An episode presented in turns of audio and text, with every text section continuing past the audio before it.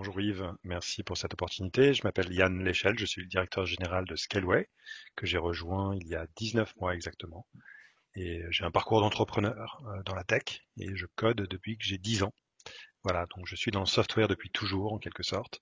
Et euh, j'ai rejoint Scaleway en ayant découvert cette pépite nichée au, sein d'Iliad. Voilà.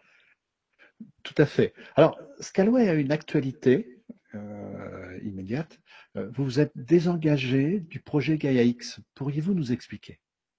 Oui, euh, donc c'est un sujet d'actualité en effet. Gaia X est un, est un projet que l'Allemagne, ou plutôt les, Allemands, ceux qui utilisaient le cloud, avaient initié dans l'idée de fédérer les fournisseurs cloud américains en créant une, une structure, une structuration des données, justement les data space, pour quelque part gagner un petit peu en autonomie. Euh, cette idée allemande a été rejointe par euh, un consortium d'acteurs français dont euh, Scaleway faisait partie. Donc finalement, GaiaX a été fondé par une, une vingtaine, 22 acteurs euh, exactement, 11 français, 11 allemands. La différence entre les Allemands et les Français, c'est que les Français dans ces 11 fondateurs, avait trois fournisseurs de cloud. Alors que côté allemand, il y en avait beaucoup moins. Euh, et on peut remarquer dès le début que la France a cette particularité d'avoir des acteurs dans le cloud euh, assez forts, ce qui est une particularité, une singularité euh, au sein de l'Europe. Donc GaiaX avait une idée assez intéressante autour de la data, mais finalement, les espoirs de tous et chacun, y compris les citoyens côté français, côté allemand, se sont imaginés que GaiaX allait fournir de la souveraineté et un cloud européen, ce qui n'était absolument pas l'impulsion initiale et ce qui n'est absolument pas euh, le sujet aujourd'hui. Le pire, c'est que finalement, dans cette approche très euh, européenne, très ouverte, euh, voire ultra-libérale, l'idée c'était aussi d'accueillir les acteurs américains dans la structuration de GaiaX. Il y a déjà un an, j'ai failli claquer la porte euh, au sein du board, puisque les, le board en place voulait faire rentrer dans la gouvernance euh, des acteurs américains notamment. Euh, et je trouvais que c'était trop, que ce n'était pas possible d'avoir une structure qui voulait développer des avantages compétitifs pour l'Europe au niveau de la data, certes, mais ce n'était pas en, en, invitant des acteurs surdominants dans la gouvernance que ça pouvait fonctionner. Donc, j'ai émis ma réserve de manière très ferme, voire un ultimatum, c'est-à-dire que si on faisait rentrer les Américains dans la gouvernance, je quittais. Euh, finalement, on a trouvé un compromis et les Allemands souhaitaient vraiment, euh, et pas que les Allemands, certains Français aussi, qui sont clients de ces acteurs dominants, les voulaient dans les comités de direction techniques. Donc on a avancé comme ça.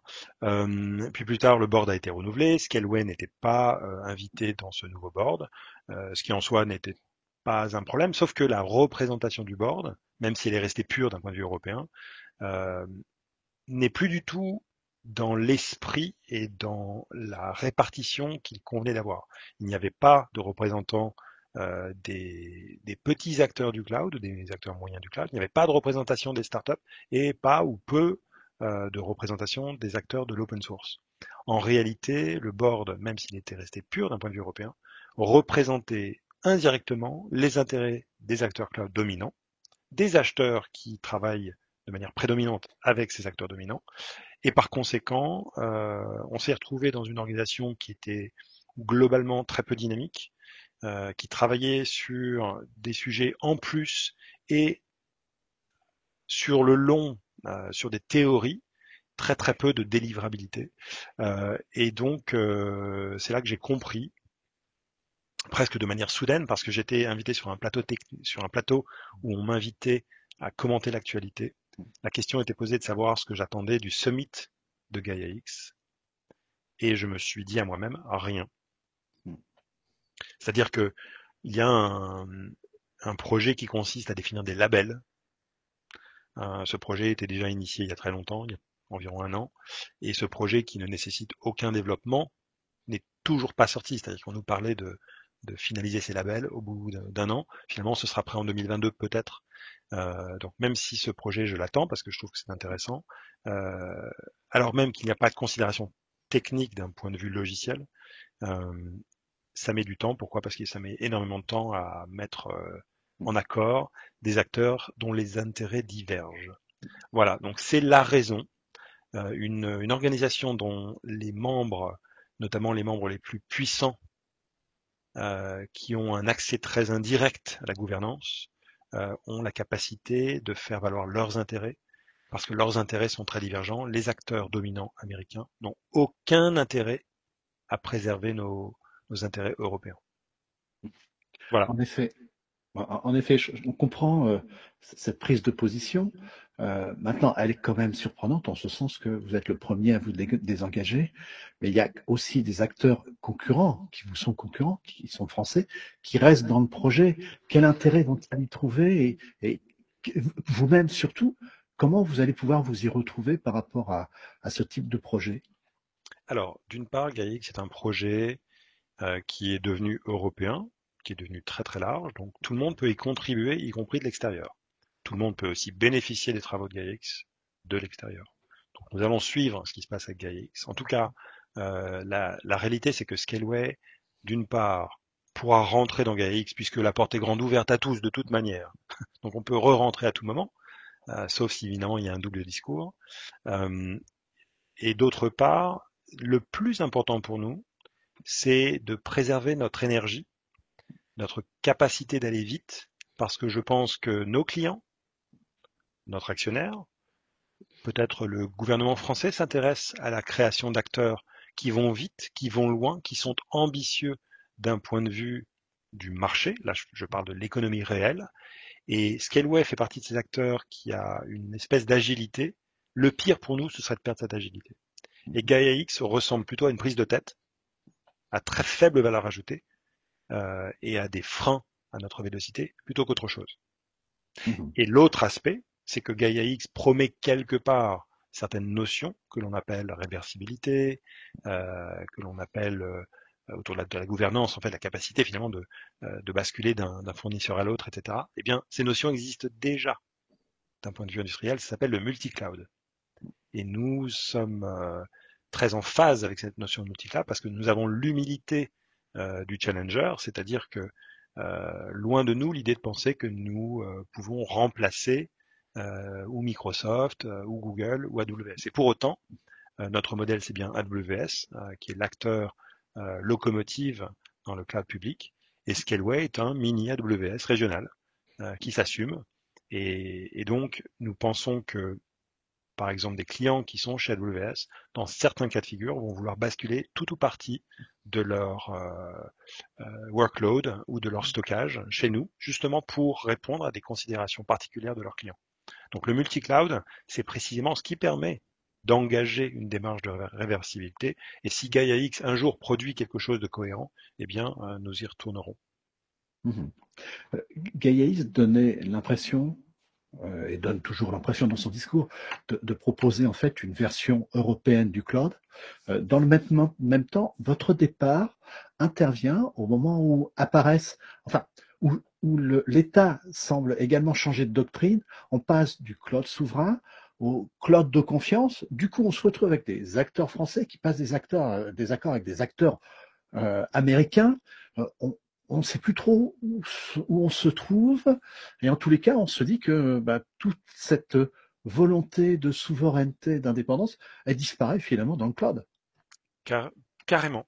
Euh, vous le dites euh, comme il faut, c'est-à-dire que la notion même de souveraineté dans les deux projets euh, passe à la trappe. il n'y a pas de souveraineté particulière. Alors il y a du côté du cloud de confiance une espèce de résolution légale L'idée étant de créer un modèle qui se, euh, qui se soustrait au Cloud Act, mais de manière extrêmement locale et ponctuelle, puisque le Cloud Act peut très bien évoluer. Euh, et, encore, euh, on n'intègre pas finalement dans, dans, le montage du cloud de confiance les, contraintes qui concernent la loi FISA. En tout cas tous les, tous les dérivés de, de ces sujets de licence. Hein. Il ne faut pas oublier, lorsque Trump a, a, enlevé la licence d'exploitation Android à Huawei, Huawei n'a plus pu vendre de téléphone du jour au lendemain. Donc euh, voilà, c'est ça la notion de dépendance euh, plutôt que d'indépendance, et c'est ça la, notion de non-souveraineté. Donc pour moi, la France aujourd'hui, l'Europe n'a pas de souveraineté numérique, Gaia X et le cloud de confiance n'adressent pas la notion de souveraineté. Par conséquent, ce sont des projets qui nous font perdre du temps par rapport à ce que font les acteurs qui galopent en tête, euh, qui ont euh, des lois extraterritoriales de leur côté. Donc je pense qu'il faut se battre sur un autre euh, sur un autre champ, sur un autre lexique. il eût fallu, par exemple, définir le cloud dans lequel nous ne pouvons pas avoir confiance. Le gouvernement français aurait dû faire cela. Euh, à la place, ils ont déterminé ce qu'était qu'un cloud de confiance. Et pour moi, un cloud de confiance, eh bien, euh, c'est déjà euh, envoyer un message extrêmement négatif aux acteurs du cloud français, qui depuis 10 ans, 20 ans, développent une relation de confiance avec leurs clients. Donc l'État est en train de dire que nous ne sommes pas des acteurs de confiance, par définition, d'une part. D'autre part, l'injonction contradictoire de dire allons-y, allons vers le cloud de confiance, alors que ce cloud de confiance n'existe pas. Structure légale qui est en cours de création, euh, structure légale qui a ses preuves à faire, puisque c'est l'assemblage d'acteurs français euh, qui euh, doivent apprendre à maîtriser une licence de cloud qui n'existe pas non plus dans l'État, et qu'il va falloir opérer dans le but d'obtenir une certification ANSI, elle-même promise mais non acquise. Donc voilà, tout ça ressemble à une injonction contradictoire de ma part. Et moi, je préfère me focaliser sur les acteurs qui ont obtenu la, confiance de leurs clients aujourd'hui euh, et qui répondent déjà à des obligations légales qui sont celles de la France et de l'Europe. Scaleway, par exemple, on peut mentionner OVH. Euh, nous sommes des acteurs qui sommes de confiance depuis de, longue date, d'une part, et qui sommes sous une juridiction parfaitement maîtrisée, franco-française et franco-européenne. Mmh pour terminer peut-être avec la dimension des data centers, on, constate sur le terrain qu'il existe quand même un certain nombre d'acteurs euh, de taille plus ou moins importante, voire même des petits acteurs qui sont dispersés sur le territoire et qui finalement ont de très gros clients qui viennent les voir très souvent parce qu'ils apportent ce supplément entre, entre guillemets de, confiance et de souveraineté qui manque euh, chez les, les, gros acteurs du cloud.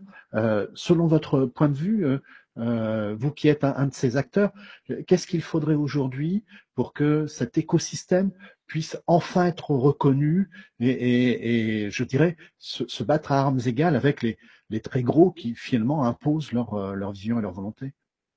Alors, peut-être qu'il est bon de, rappeler que Scaleway est un acteur assez particulier dans le sens où nous avons une activité de colocation, nous avons nos data centers que nous exploitons nous-mêmes, mais que nous louons par ailleurs.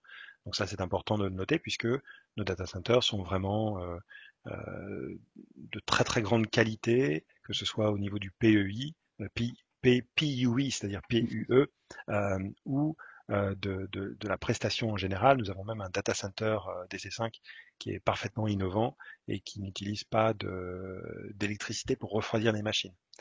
donc nous avons un PUE de 1.15 toute l'année et il a tendance même à baisser plus on remplit euh, le site. Donc ça, c'est une prestation euh, de colocation. Nous sommes nous-mêmes locataires de nos data centers que nous remplissons de serveurs. Nous avons ensuite une offre de, de bare metal et une offre de cloud public. Évidemment, l'offre de cloud public, c'est ce qui correspond, par exemple, à ce que propose AWS. Euh, donc la, la, partie logicielle extrêmement complexe qui vient euh, se poser au-dessus du hardware, qui vient se poser au-dessus du data center. Le, sujet des data centers n'est pas simple. Euh, d'une part, il y a eu consolidation du marché euh, sur la dernière décennie et la plupart des data centers appartiennent à des grosses foncières américaines. et c'est un sujet d'ailleurs, parce que là où le gouvernement a défini le cloud de confiance, il n'a pas défini ce qu'était qu'un data center de confiance. Donc en matière de souveraineté, il est bon de rappeler que le data center, dans le millefeuille qui permet de, constituer une offre logicielle finale en SaaS, par exemple, eh bien, il y a le data center. À qui appartient-il Où est-il euh, basé quelle est, euh, euh, quelle est finalement la notion de souveraineté autour de ces murs qui sont des murs techniques. Ensuite, les serveurs, bon, une fois qu'ils sont dedans, ils ne bougent plus vraiment. Le logiciel par-dessus, pour la partie IaaS passe, et ensuite, éventuellement, le logiciel en SaaS. Donc, tout le monde doit bien comprendre que ces, couches vont euh, avoir des faiblesses ou des forces d'un point de vue de la souveraineté. Euh, donc plus la stack est maîtrisée de bout en bout et plus il y a de souveraineté. Je disais tout à l'heure que finalement l'activité de colocation avait été consolidée. Il reste pour autant des acteurs en France, donc Scaleway en est un. Euh, il en existe d'autres hein, que vous aviez mentionné euh, tout à l'heure en préalable. Eh bien, ces data centers ont un marché évolutif en face, euh, en face d'eux, c'est-à-dire que autrefois, on déplaçait ces serveurs en tant qu'entreprise qui possédait ces serveurs dans un data center, puis on faisait finalement de la location de machines sous forme de bare metal, mais aujourd'hui, la, tendance, c'est de basculer dans le cloud public. Et par conséquent, qui remplit les data centers aujourd'hui de manière massive Eh bien, ce sont les hyperscalers. Donc, on va se retrouver avec un marché qui est un marché soit de niche, soit de legacy, ou alors la, version euh, qui est plutôt orthogonale à la tendance, c'est la version qui consiste à dire coûte que coûte, je veux une maîtrise totale. Et donc, nous aurons aussi certains clients qui vont développer une approche hybride et qui vont louer aussi euh, des, baies. Donc cette, cette partie-là est moins dynamique puisque la grande tendance, évidemment, c'est vers les hyperscalers, vers le cloud public. Donc ces acteurs qui, euh, qui nous ressemblent, hein, qui ont une, une, taille humaine, qui ont quelques data centers. Euh, en France, je ne sais plus, on est à 200, c'est ça, data centers 250 à peu près. Voilà, 250. Bon, eh bien, les grands data centers, les grandes capacités, il faut plutôt parler de, de mégawatts. Hein. Euh, notre plus gros data center, c'est 22 mégawatts, c'est plutôt conséquent. Euh, mais je pense qu'il y a une offre assez riche euh, de plus petits data centers à travers le territoire. ce qui va être très intéressant, c'est de voir comment finalement, avec le edge computing, ces data centers de territoire se raccrochent à une offre qui est en train de se développer. Parce que le, le marché tel qu'il est aujourd'hui aura plutôt tendance à à basculer vers la tendance, c'est-à-dire le cloud public. Et donc, des clients vont quitter petit à petit mhm. euh, des offres de colocation pour basculer chez des hyperscalers. J'espère Scaleway. Scaleway est un petit hyperscaler, hein, disons-le. euh, et par contre, ces data centers, à terme, normalement, sont un point de chute naturel pour recevoir euh, du, du, edge computing, ou en tout cas du, euh, des, des workloads et du stockage façon CDN, donc un petit peu comme des POP quelque part, euh, qui vont euh, permettre aux hyperscalers euh, de toute taille ou des offres complémentaires justement de remplir ces data centers qui sont un maillage naturel. Voilà, donc je leur souhaite de tenir bon pendant cette phase de transition entre finalement une bascule qui va, qui va avoir tendance à favoriser les hyperscalers, puis un retour vers le edge computing justement qui euh, qui est le contraire de la centralisation, mais plutôt la décentralisation. Mmh, tout à fait. Et puis peut-être rappeler également que pour l'instant, il n'y a que 30% des, des, workloads qui sont euh, dans le cloud. Euh, et encore 70% des workloads sont encore privés sur des data centers privés ou sur de l'infogérance. Mais voilà, il faut, il faut regarder les grandes masses, il faut voir euh, la vélocité du marché. Le marché du cloud, euh, IaaS, PaaS est entre 30 et 45% hein, de mm. croissance annuelle, donc c'est conséquent. Euh, ce qui est hybride nécessite évidemment de, de, continuer à avoir une architecture complexe. C'est pour ça que chez Scaleway, d'un point de vue du cloud et de l'hyperscaling, nous avons une approche qui embrasse l'hybride. Euh, pour nous, le multi-cloud intègre et l'hybride et le multi-hyperscaler. Mm-hmm. Tout à fait. Ce qui permet justement d'accompagner. Merci à vous. En effet, merci.